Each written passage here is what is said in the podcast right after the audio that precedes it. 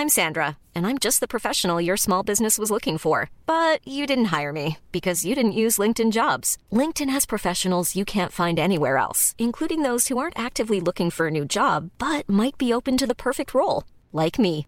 In a given month, over 70% of LinkedIn users don't visit other leading job sites. So if you're not looking on LinkedIn, you'll miss out on great candidates like Sandra. Start hiring professionals like a professional. Post your free job on linkedin.com/people today. Non, c'est vrai, je, je connais pas le film. Je ne l'ai jamais vu. Moi, Bah, je, je- donnez- Donnez-moi l'envie d'avoir envie. Moi, Moi, je- disais Hallyday. Johnny Hallyday. Bonjour. C'est moi Orson Welles. J'aime pas trop les voleurs et les fils de pute. Salut c'est nos ciné, votre rendez-vous avec le cinéma qui là tout de suite vous arrive sous forme d'Extra Ball, notre petite récréation hors format qui nous permet de mettre un rapide coup de projecteur sur un film du moment ou comme on va le faire tout de suite, une ressortie Miracle Mile de Steve de Jarnat qui revient au cinéma, occasion rêvée de causer de ce film encore trop méconnu avec mes camarades Arnaud Bordas et Stéphane Moïsakis. Bonjour à tous les deux. Salut messieurs. Thomas. Salut. bourre Thomas. Magnifique. C'est nos ciné Extra Ball spécial Miracle Mile et c'est parti. Monde de merde. Pourquoi il a dit ça? C'est ce que je veux savoir. C'est- Je savais que c'était pas une bonne idée de vous donner la parole euh, en même temps à tous les deux.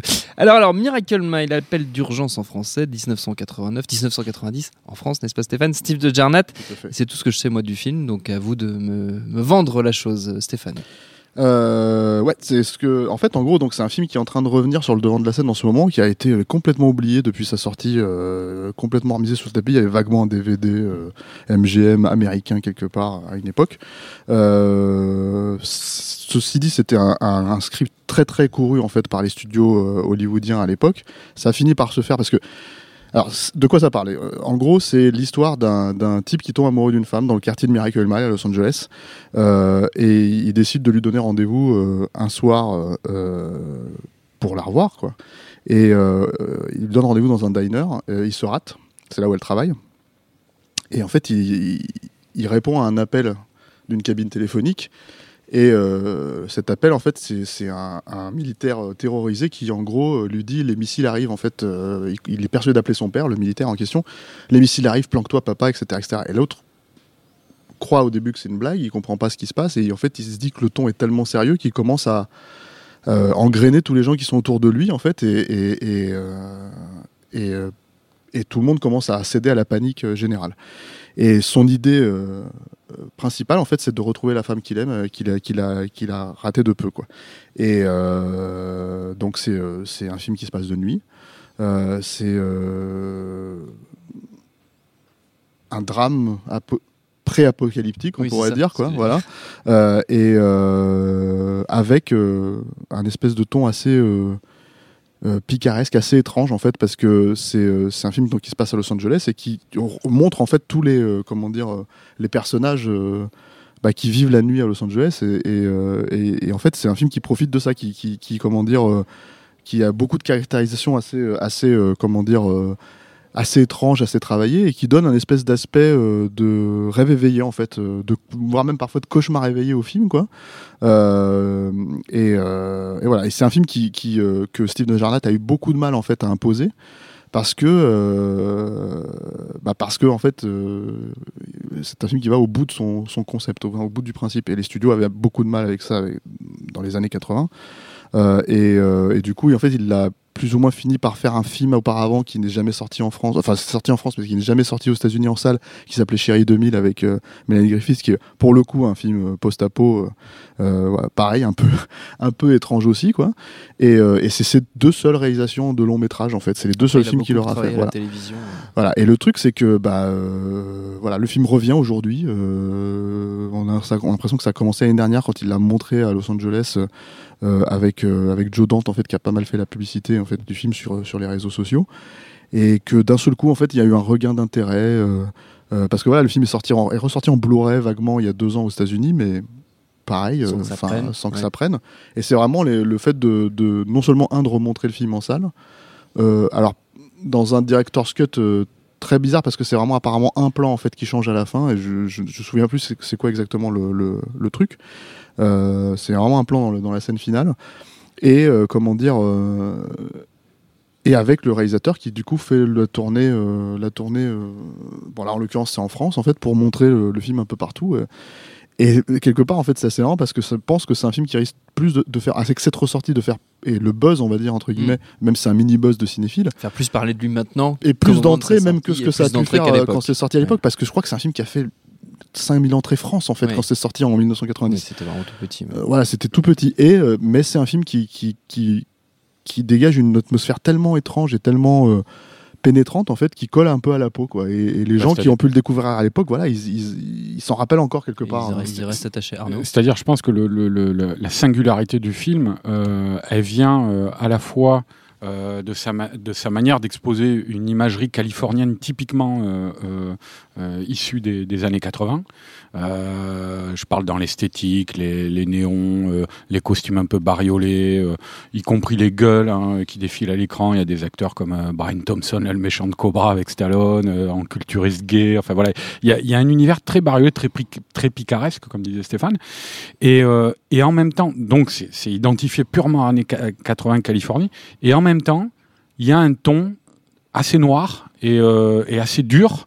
euh, auquel qu'on n'est pas habitué à voir euh, plaqué sur ce genre d'univers esthétique justement de ces films-là de cette époque. donc je pense que c'est ça qui a dû faire à la base le succès du film et qui fait maintenant que quand on revoit ce film euh, issu des années 80, on se dit ouais c'est quoi cet ovni quoi? Euh, voilà, je pense que la, la- la singularité du film elle est là. Et après dans la réception, c'est vrai que euh, ce qui a été étonnant et euh, le, film va rester pour ça maintenant, je pense, c'est que c'est la postérité du film. Il fera partie de ces films Miracle Mile dont la postérité aura, été assurée par euh, les, euh, le- les réseaux sociaux. Quoi. Mm. Parce que c'est vrai que c'est parti de Joe Dante, comme tu disais, et il y a eu une vraie mobilisation en France à- au point que Steve de Gernet, il est euh, en ce moment en train de faire une tournée dans toute la France, dans plein de villes de province pour présenter le film en double programme avec euh, Chérie 2000, là, euh, l'autre film dont tu parlais, Steph.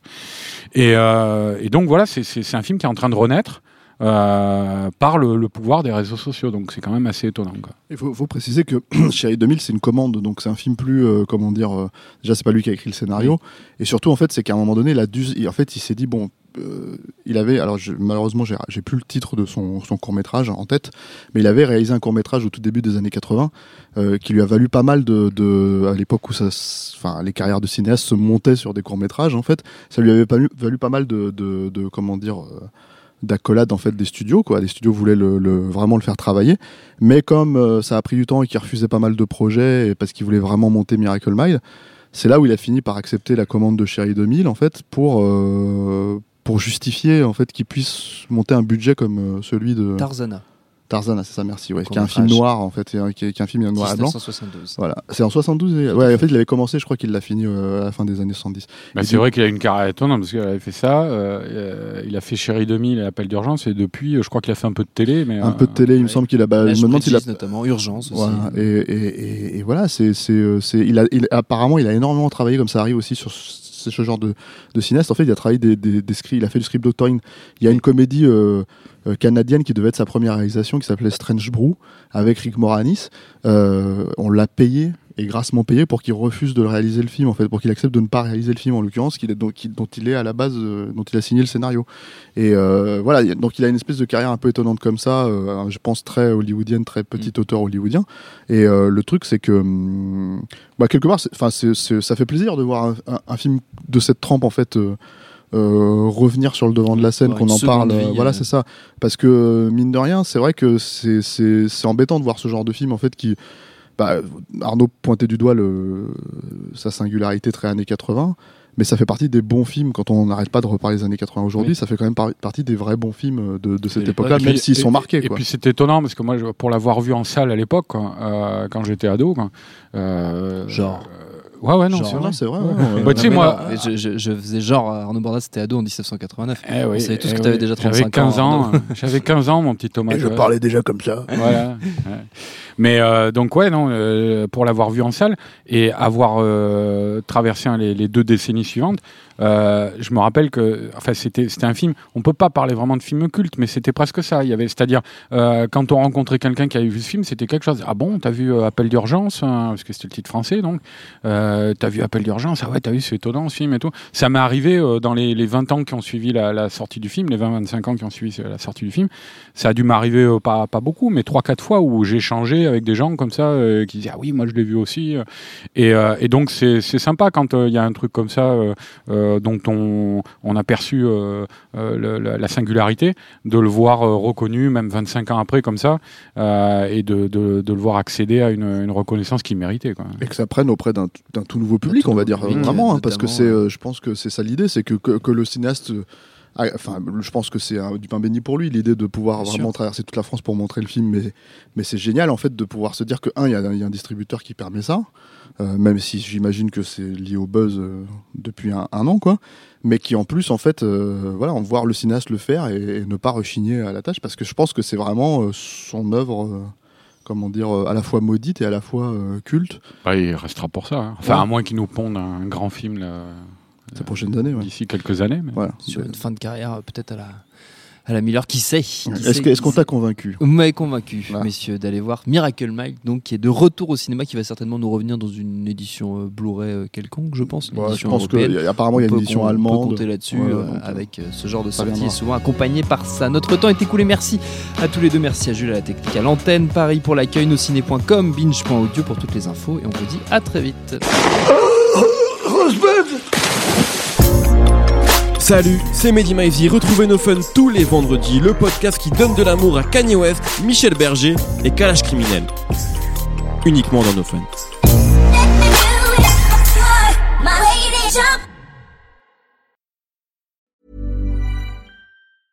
Even when we're on a budget, we still deserve nice things.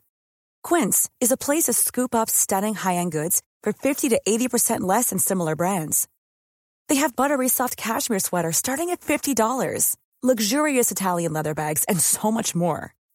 Plus, Quince only works with factories that use safe, ethical, and responsible manufacturing. Get the high-end goods you'll love without the high price tag with Quince. Go to quince.com slash style for free shipping and 365-day returns.